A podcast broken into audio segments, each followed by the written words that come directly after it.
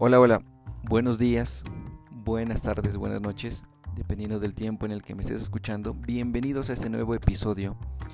Mi nombre es Carlos Morales y hoy en Sola Escritura vamos a hablar del mandamiento no darás falso testimonio.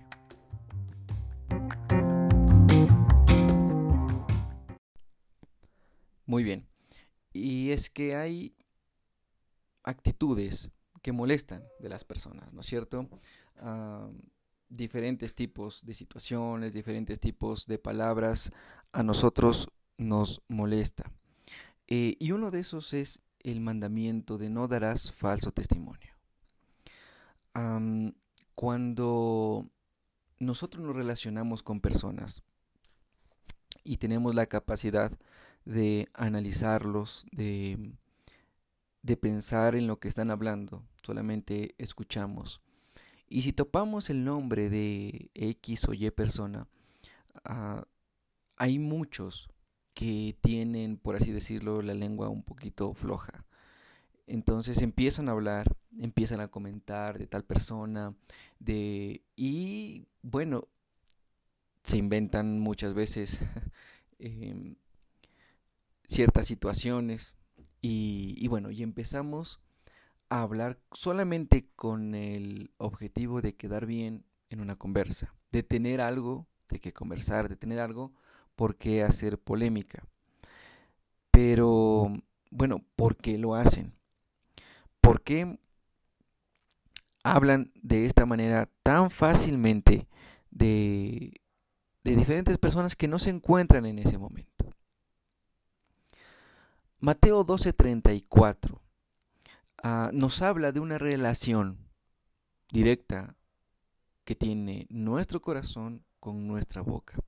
No hablamos de corazón de un órgano ah, que, bombea y, purifica la sangre, de un órgano que es parte del sistema circulatorio, del sistema sanguíneo. No, no, no estamos hablando de ese tipo de órgano. Estamos hablando cuando cuando su palabra, cuando la palabra se refiere a corazón, eh, la palabra del Señor me refiero, se refiere a corazón, está hablando de lo que podrían algunos llamar, entre comillas, nuestro ser, ¿sí? Ah, quienes somos nosotros, lo que pensamos, lo que decimos, lo que hacemos, lo que realmente sentimos. Bueno, y Mateo 12:34 nos habla acerca de esta relación tan estrecha que existe en nuestro corazón y en nuestra boca. Esa es la razón por la que nosotros necesitamos instrucciones acerca de este mandamiento, que es el noveno mandamiento, el no darás falso testimonio. Ahora, este mandamiento tiene relación con la mentira. Ah, y se aborda muchas variantes en la Biblia acerca de la mentira. Pero este mandamiento considera una clase particular de mentira, que es el dar falso testimonio sobre una persona. Mentir sobre otra persona tiene un impacto directo sobre la salud de la comunidad. Ahora, yo quiero que ustedes consideren cuatro hábitos de lenguaje fraudulento que, si se rompen, estos hábitos traerían salud a nuestro prójimo y a nuestra comunidad o a la comunidad. Y el primer punto es el pecado de la injuria el injuriar. La injuria, la burla, el ridiculizar a alguien, eh, van siempre de la mano y especialmente cuando nosotros leemos y estudiamos las Sagradas Escrituras. Estas están seguidas de cerca por sus primos salvajes, la calumnia y el chisme. En los salmos la injuria se deleita en los labios de los enemigos de Dios. Proverbios también describe al injuriador como alguien que hiere con la lengua como con una espada. Esto está en Proverbios 12, 18. Ahora, la injuria aparece en las listas de condenación en las epístolas y es la manera despectiva de hablar que Jesús condena al referirse al asesinato, el desprecio y el enojo mientras que la adulación, el silencio y la atribución errónea son los ladrones sutiles de la reputación. En la iglesia moderna Tal vez nada demuestra más nuestra condición actual de analfabetismo bíblico que nuestra uh, perpetración trivial, despreocupada y frecuente del pecado de la injuria. Consideremos, por ejemplo, uh, la diferencia prácticamente indistinguible entre nuestro uso de los medios sociales y el de un no creyente. En forma habitual, uh, eh, mi estimado oyente, en forma habitual ejercemos nuestro discurso en línea dedicados a derribar el buen nombre de nuestro prójimo, el político, el pastor o la figura pública. Todos, mis hermanos, todos hemos caído en este noveno mandamiento. Hemos pecado en este noveno mandamiento. La falta de interacción cara a cara aumenta nuestra audacia y nos embriagamos uh, con la ráfaga de adrenalina. Y eso es verdad, mis hermanos. Uh, eh, la mayoría de personas, la mayoría de personas no tenemos la valentía suficiente para decir todo lo que quisiéramos decir acerca de una persona que no se encuentra. Pero bueno, podrás, podrá existir alguien eh, entre los que me escuchan uh, que diga, no, yo sí tengo la suficiente valentía para decir a las personas en la cara. Pero pero uh, no es tanto eso, sino que no tenemos uh, la suficiente valentía o el, el suficiente ojo clínico, por así decirlo, para ver las virtudes de una persona y hablar bien de esa persona cuando no se encuentre. Es fácil hablar bien de una persona cuando es amable, cuando nos han atendido bien, uh, cuando nos han hecho un favor, cuando algo hemos recibido de esa persona. Es fácil hablar bien, pero uh, es fácil hablar mal de una persona que la vimos en, una, en un momento dado medio uh, complicado, que justo estaba con los cables cruzados, como decimos en el vocablo popular. ¿No? Uh, pero no tenemos la capacidad de cerrar nuestra boca y no hablar mal de una persona. La adulación, al igual que la injuria, es el lenguaje del odio. Sencillamente tiene una expresión más sutil. Jesús no se dejó engañar por la adulación. Injuriamos con nuestro sarcasmo que destruye a nuestro prójimo con un griño y una risa. Injuriamos al corregir a nuestros hijos avergonzándolos con nuestra elección de tono y nuestras palabras. El hecho de que sean nuestros hijos no nos da el derecho de, decirles palabras fuertes sobre ellos o de mostrar palabras sinónimos a incapaces. y este, aclaro, no es un podcast de superación personal, ni de, ni de lo que usted puede hacer mejor, ni, no, no, este es un podcast que habla acerca de la verdad de las escrituras, y por eso su nombre es sola escritura. Ahora, la escritura es la palabra viva de Dios y sirve para los tiempos actuales, como lo estamos viendo, que eso es otra cosa totalmente muy distinta. Y es útil para redarguir también, para instruir en justicia. Y bueno, y si hoy la palabra de Dios nos está tocando nuestros corazones y tal vez tenemos que cambiar estas actitudes, gloria a Dios y que Dios nos dé la suficiente fortaleza para cambiar este tipo de actitudes y que el Espíritu Santo nos ayude y nos guíe. volviendo al tema, no tenemos el derecho de tratar ni siquiera a nuestros hijos de esa forma tan despectiva, hablando cosas que realmente no creemos, tonto, ah, no sirves para nada, no puedes pensar y cosas así. Injuriamos también con nuestro pedido de oración, cuidadosamente, armado, perdón, que esconde chisme o calumnia. Injuriamos con correos electrónicos, con cadenas de mensajes, con stickers, con conversaciones informales, en cualquier situación, por cualquier medio, donde percibimos la oportunidad de aumentar nuestro propio valor al disminuir el de otra persona. Ese es el problema. ¿A quién le encanta injuriar? Ahora, aquí viene una pregunta que usted, mi estimado oyente, quiero que me responda.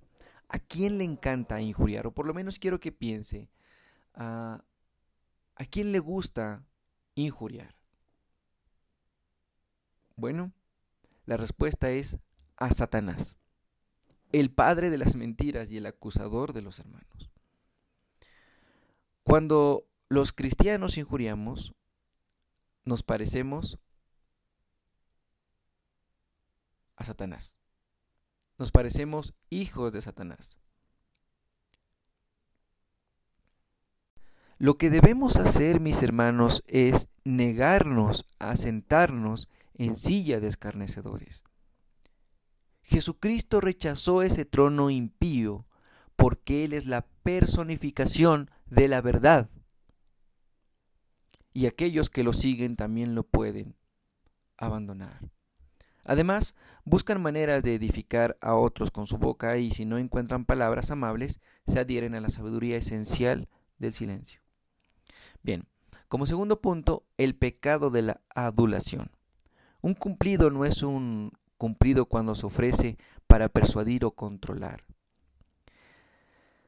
Ahora, la injuria tergiversa al despedazar a otro. La adulación tergiversa al levantarlo. Es esto, mis hermanos, es una manipulación disfrazada de elogio.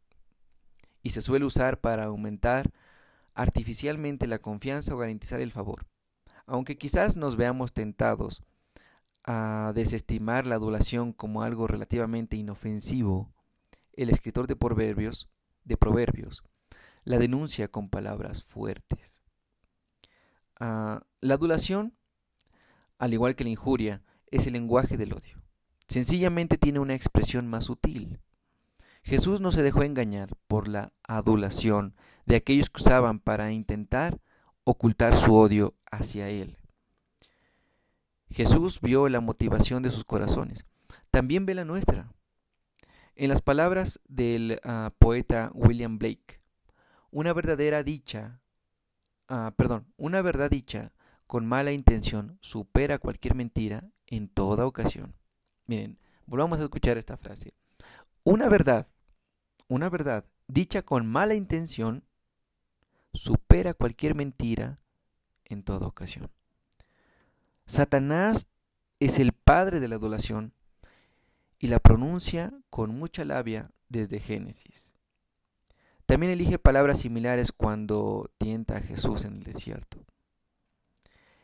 El elogio bien ofrecido a alguien inspirará humildad. El elogio veraz, ofrecido con un ánimo genuino, cumple el noveno mandamiento. La adulación nos atrae a alianzas nefastas, elevando nuestra autopercepción más allá de lo que está justificado. Cuando la practicamos, nos conformamos a la imagen de la serpiente. Hacemos bien en ofrecernos ánimo y alabanza genuinos unos a otros. Por cierto, se animan a hacerlo, pero nuestras palabras edificantes deben ser veraces y acertadas. Cuidado con los que hablan de ti usando superlativos. A nadie le hace bien tener una opinión demasiado elevada de sí mismo, no importa cuán bien intencionado sea el elogio esto nos lleva también al ego. Bueno, el ego es algo de lo que hablaremos en un futuro episodio. Ah, cuando elijamos excesivamente a los demás, perdón, cuando elogiamos excesivamente a los demás, los tentamos a formar una alianza funesta en el orgullo. O los tentamos a una alianza funesta con nosotros, de manera que podamos manipularlos para nuestros propios propósitos. Ahora debemos reconocer que la adulación es lo que es, es una agresión. John Bloom observa eh, al hablar de la adulación, ah, dice lo siguiente, el amor nunca adula a los demás y la sabiduría jamás, jamás desea que la adulen. El amor, el amor nunca adula a los demás. Y la sabiduría jamás desea que la adulen. El elogio bien ofrecido a alguien inspira humildad. El elogio veraz, ofrecido con un ánimo genuino, cumple el noveno mandamiento. Vamos con el tercer punto. El pecado del silencio. Bueno, ya hemos hablado, ¿no es cierto?, hace un momento. Ah, la Biblia se ocupa de elogiar el silencio como sabiduría. A menudo no contenemos nuestra lengua cuando deberíamos. Salomón nos recuerda que hay un tiempo de callar y un tiempo de hablar. Recuerden cuando él escribió el libro de Eclesiastés. el libro de Eclesiastés es una, es una carta hermosa de arrepentimiento de Salomón, creo yo. Ah, cuando se arrastra el buen nombre de nuestro prójimo por el polvo, el silencio de sus amigos puede ser, puede ser tan brutal como la injuria de sus enemigos. No debemos usar el mandamiento de ser tardos para hablar como una excusa para no hablar cuando sea necesario hacerlo. Que Dios nos ayude si afirmamos ser sabios con nuestro silencio, cuando en realidad estamos escondiendo nuestra cobardía. El silencio pecaminoso, como el pecado de la adulación, es útil. Tal vez no le resulte claro inmediatamente a los que nos rodean, ya sea que nuestro silencio tenga una buena o una mala motivación, pero siempre es, pero siempre es claro para Dios. Santiago nos recuerda que a aquel pues que sabe hacer lo bueno y no lo hace, le es contado por pecado. Hay momentos donde no sabemos si debemos hablar o permanecer callados, pero sí sabemos que nuestras palabras son necesarias y no las pronunciamos. Somos tan culpables de dar falso testimonio como el vituperador que empezó la mentira. Ah, si callamos cuando debemos hablar con valor, nos conformamos a la imagen de Satanás en vez de la imagen de Cristo. Hay cosas que debemos decirlas. No por el hecho de ser cristianos vamos a callar por el mal entendimiento de ser mansos. No. Hay cosas que debemos decirlas vivimos en este mundo, no somos este mundo, pero tenemos que aprender a convivir con las personas de este mundo. Ah, el hecho de convivir con las personas de este mundo nos ayuda también a predicar el Evangelio en este mundo. Pero hay momentos en los que debemos callarnos. Ahora, ¿quién aprovecha el silencio pecaminoso? Satanás. No hay nada que le guste más que el silencio de aquellos que saben que deberían hablar. Cuando silenciamos a los que dicen la verdad o callamos cuando debemos hablar con valor, nos conformamos a la imagen de Satanás en vez de la imagen de Cristo. Cuando los falsos testigos hablan contra nuestro prójimo, debemos levantar la voz para dar testimonio veraz a su favor. El discurso valiente, dado de manera oportuna, cumple el noveno mandamiento a, muchos nos ha pasado y estoy totalmente seguro de esto. Que tema interesante de conversa es si vieron cómo se vistió la vecina. Le quedaba pésimo ese abrigo. Esos zapatos estaban sucios. Se ha engordado. no podemos tener un tema de conversación arrastrando por el piso el nombre de una persona que no se encuentra ahí. Eso es injuria y eso es pecado. Y vamos con el cuarto punto, el pecado de la atribución errónea. En el noveno mandamiento se nos prohíbe apropiarnos del buen nombre de nuestro prójimo. El pecado de la atribución errónea nos tienta a adjudicarnos el mérito o asignar culpa a expensas de nuestro prójimo.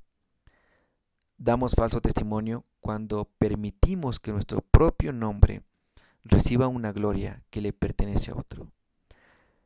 Ahora, si alguna vez te sentaste en una reunión y escuchaste cómo tu jefe te atribuía el mérito de una de tus ideas o esfuerzos, puedes identificarte con la necesidad del noveno mandamiento. Nunca fue más fácil atribuirse el mérito del trabajo ajeno, gracias a Internet y a la opción de copiar y pegar. Los derechos de propiedad intelectual reconocen la tendencia humana a quebrantar la novena palabra. Pero la práctica siempre ha estado con nosotros, incluso cuando el plagio era mucho más difícil.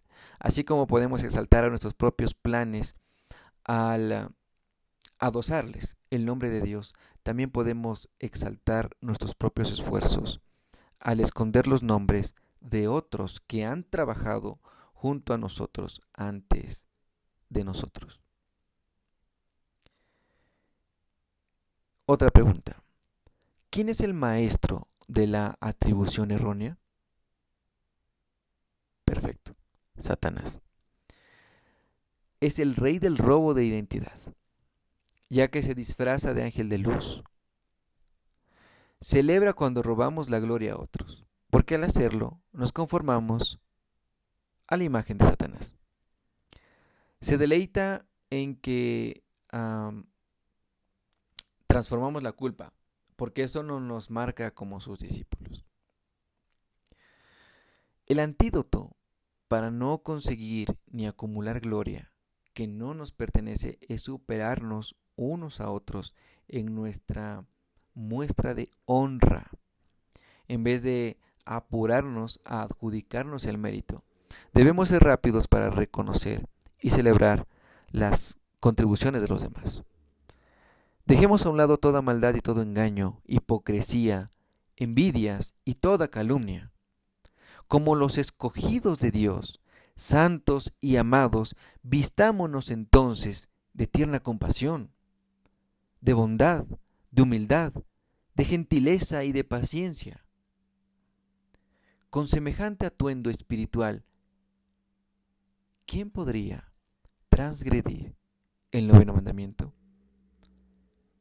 Que el reino de Dios venga en las palabras que decidimos pronunciar sobre los demás porque así se cumple la ley del amor.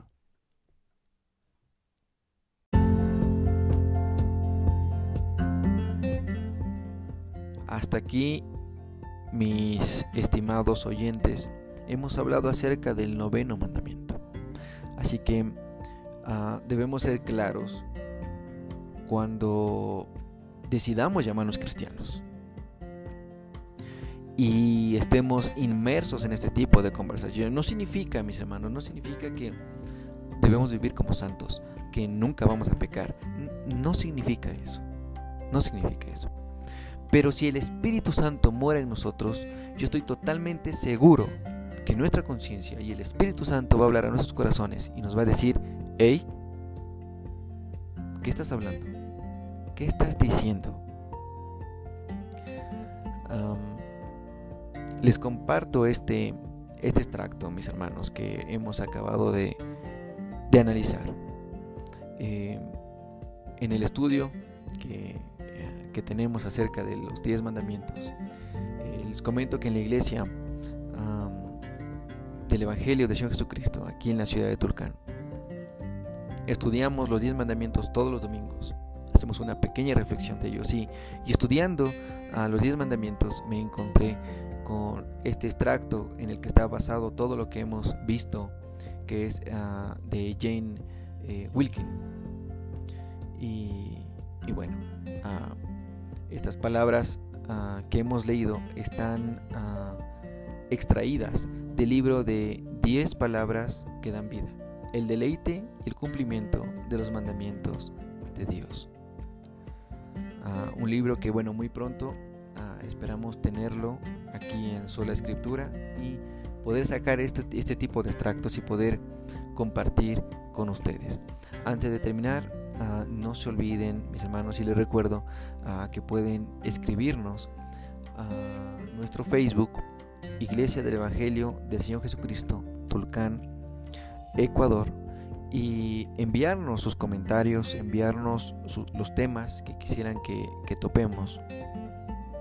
Pueden también a conectarse, suscribirse a nuestro canal de YouTube, Sola Escritura, y, y enviarnos por ahí también sus comentarios. Ha sido para mí un gusto poderles acompañar en este pequeño tiempo de reflexión acerca de su palabra y esperamos poder entrar hasta sus hogares por este medio en una próxima ocasión. Que el Señor les guarde.